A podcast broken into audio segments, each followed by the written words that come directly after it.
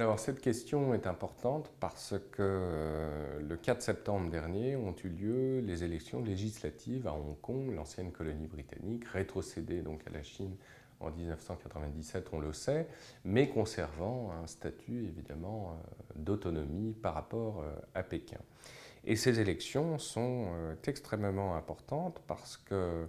leurs résultats tout au moins, parce qu'elles consacrent l'émergence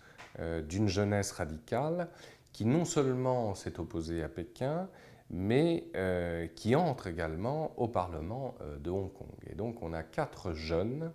très jeunes même, euh, issus du mouvement dit des parapluies que nous avions décrit il y a déjà quelques mois, qui entrent donc au Parlement de Hong Kong. Ce n'est pas rien, c'est donc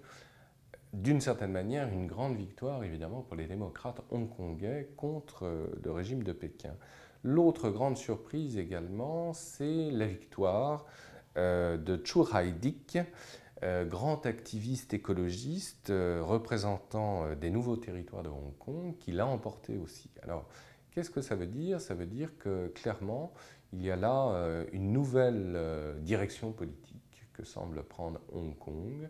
qui se démarque assurément de Pékin, qui refuse de plus en plus les dictates imposés euh, par Pékin, on le voit bien dans la presse,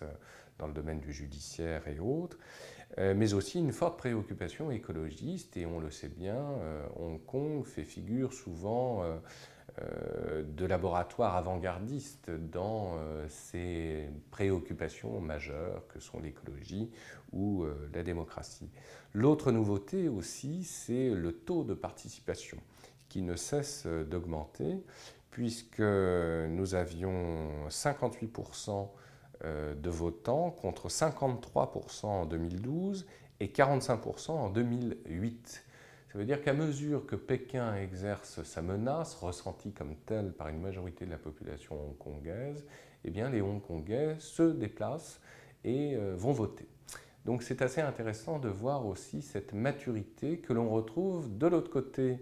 euh, du Détroit, euh, côté taïwanais aussi, parce que l'élection il y a quelques mois de l'indépendantiste Tsai Ing-wen est aussi potentiellement une défaite pour Pékin. Et on le sait bien, le fameux rêve chinois, on le sait bien, c'est un slogan développé par le président Xi Jinping, est loin d'être partagé, on le voit bien, par un monde chinois profondément hétérogène en tant qu'entité politique. Et Hong Kong, évidemment, en est une extrêmement importante.